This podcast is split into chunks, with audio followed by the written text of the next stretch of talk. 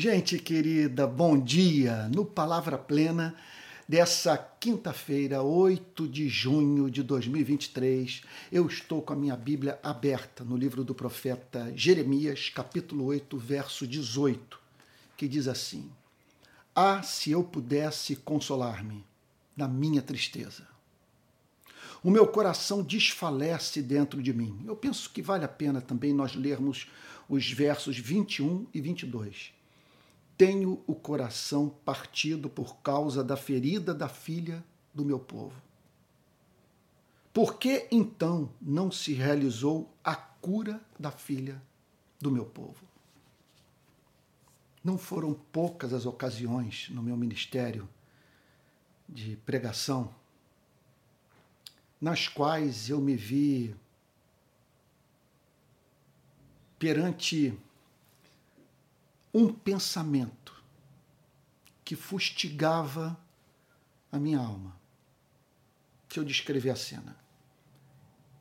É, a palavra está para me ser passada e alguém é chamado para orar por mim, pela pregação, e se dirige a Deus nos seguintes termos: Senhor, estamos aqui para ouvir a Sua voz por meio da boca do teu servo.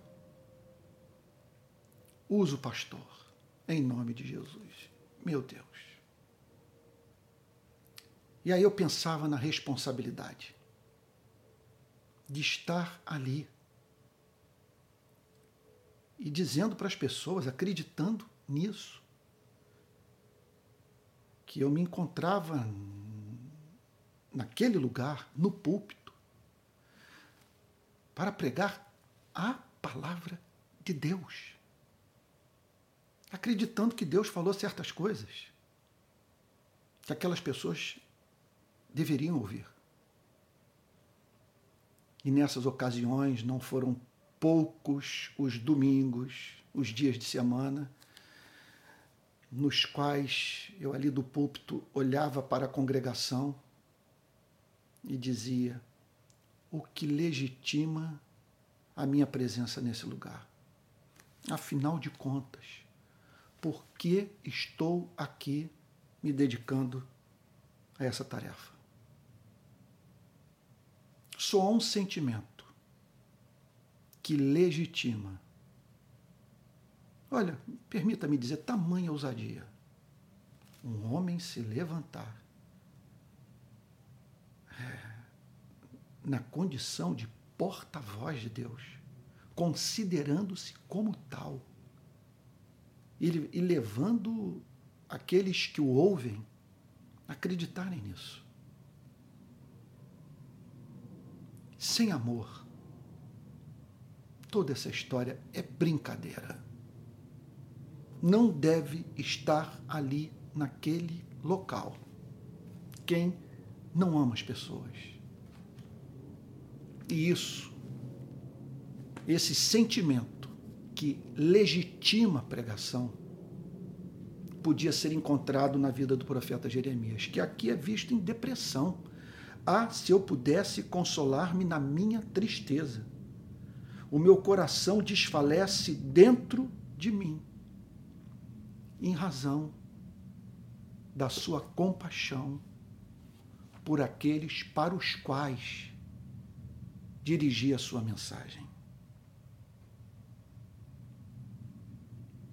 Eu devo, portanto, pregar porque amo. E nesse amor, eu sou movido, por um lado, a considerar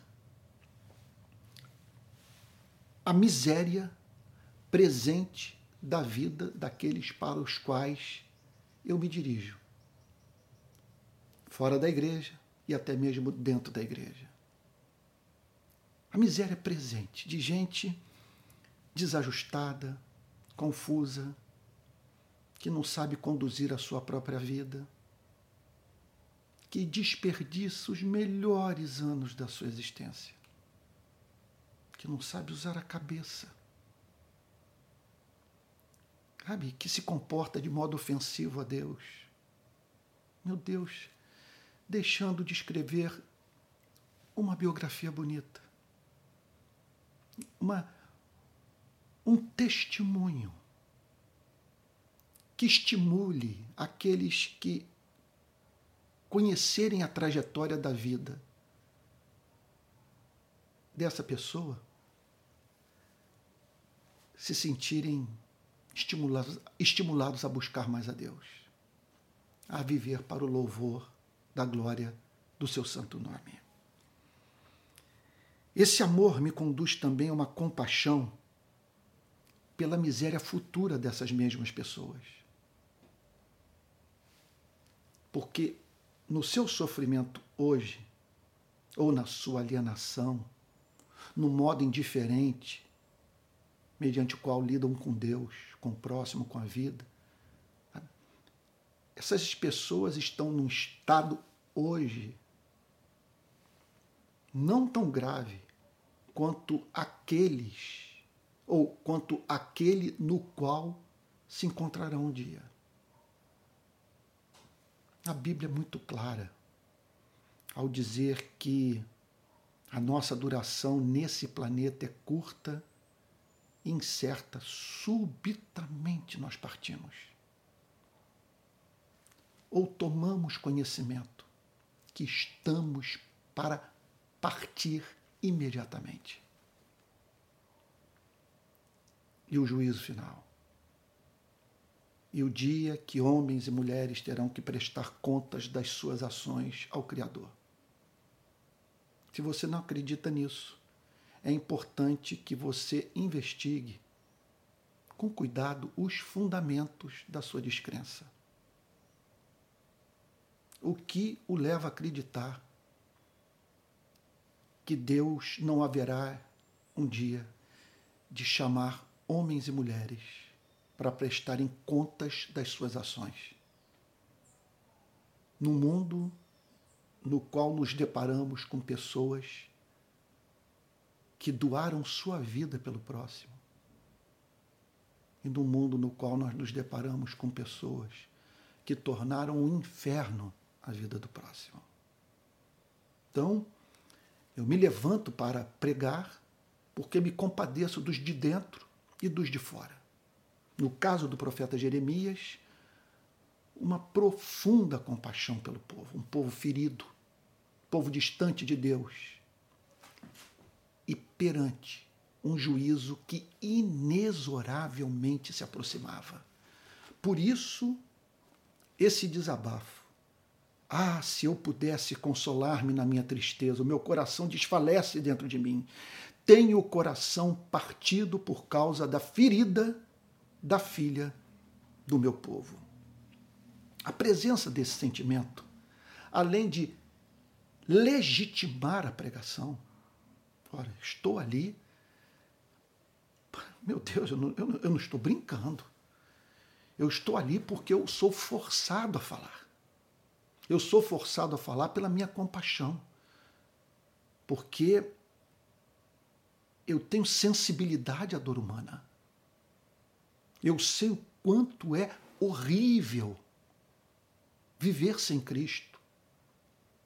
E todo, meu Deus, o horror do vácuo existencial de uma vida que é vivida sem a comunhão com o ser mais doce, mais amável,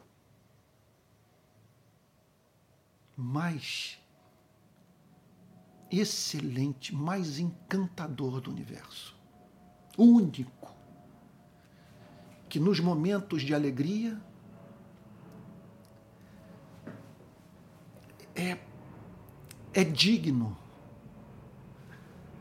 do meu louvor, da minha adoração, das minhas ações de graças. Veja só, o que eu estou querendo dizer, está passando um avião agora, eu tenho, deixa eu lhe dizer, eu tenho três inimigos aqui cachorro latindo, é, é, cortador de grama e avião. Eu moro aqui num lugar alto e como passa aqui é rota de avião e eu estou nesse momento gravando no horário no qual passa avião. Passou o avião e eu perdi o fio da meada. Eu, o que eu estou querendo dizer é o seguinte: que quando identifico uma pessoa cuja vida não, não é sustentada pela comunhão íntima com Deus, eu sou movido a me compadecer dela. Porque nos seus momentos de alegria, é isso que eu estava querendo dizer, ela não tem a quem agradecer no universo. E não é felicidade aquela que não tem Deus como vínculo. E nos seus momentos de angústia, ela não sabe nada eh, do significado de abrigar-se no esconderijo do Altíssimo e sob as asas do Todo-Poderoso descansar, encontrar ali proteção e aconchego. Esse sentimento é o, é, é o que torna a pregação real para aquele que a ouve, que faz com que o que para para prestar atenção no, no que o pregador proclama é levado a dizer ele crê no que prega e se importa comigo. E é claro que isso dá uma eloquência que nenhum curso de oratória é capaz de ensinar. Eu gostaria de fazer quatro aplicações práticas do que nós vimos nessa manhã. A primeira, Peça a Deus visão da miséria humana. Peça a Deus, ainda, Senhor, que meus cabelos fiquem brancos mais cedo. Ainda que eu tenha que enfrentar essa tristeza experimentada por Jeremias. Senhor, torna-me nervo exposto ao sofrimento humano. Dá-me alma, dá-me sensibilidade peça a Deus o coração de Jeremias. Em segundo lugar, peça compaixão. Que essa visão, olha lá para Mateus capítulo 9, vendo ele as multidões, compadeceu-se delas, porque estavam aflitas e exaustas como ovelhas que não têm pastor. Assim Jesus vivia. Peça, portanto, a Deus uma visão acurada da dor humana, sabe?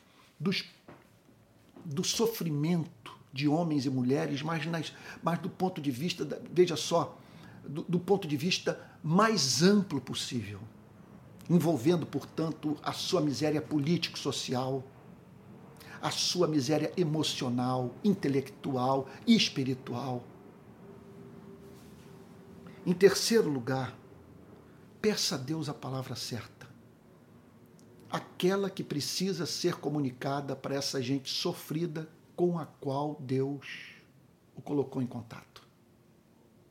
Peça o elemento de profecia, que a sua compaixão o leve a encontrar a palavra certa, que corresponde àquele, àquela parte do conteúdo da revelação que aquele com quem você mantém contato está mais precisando conhecer.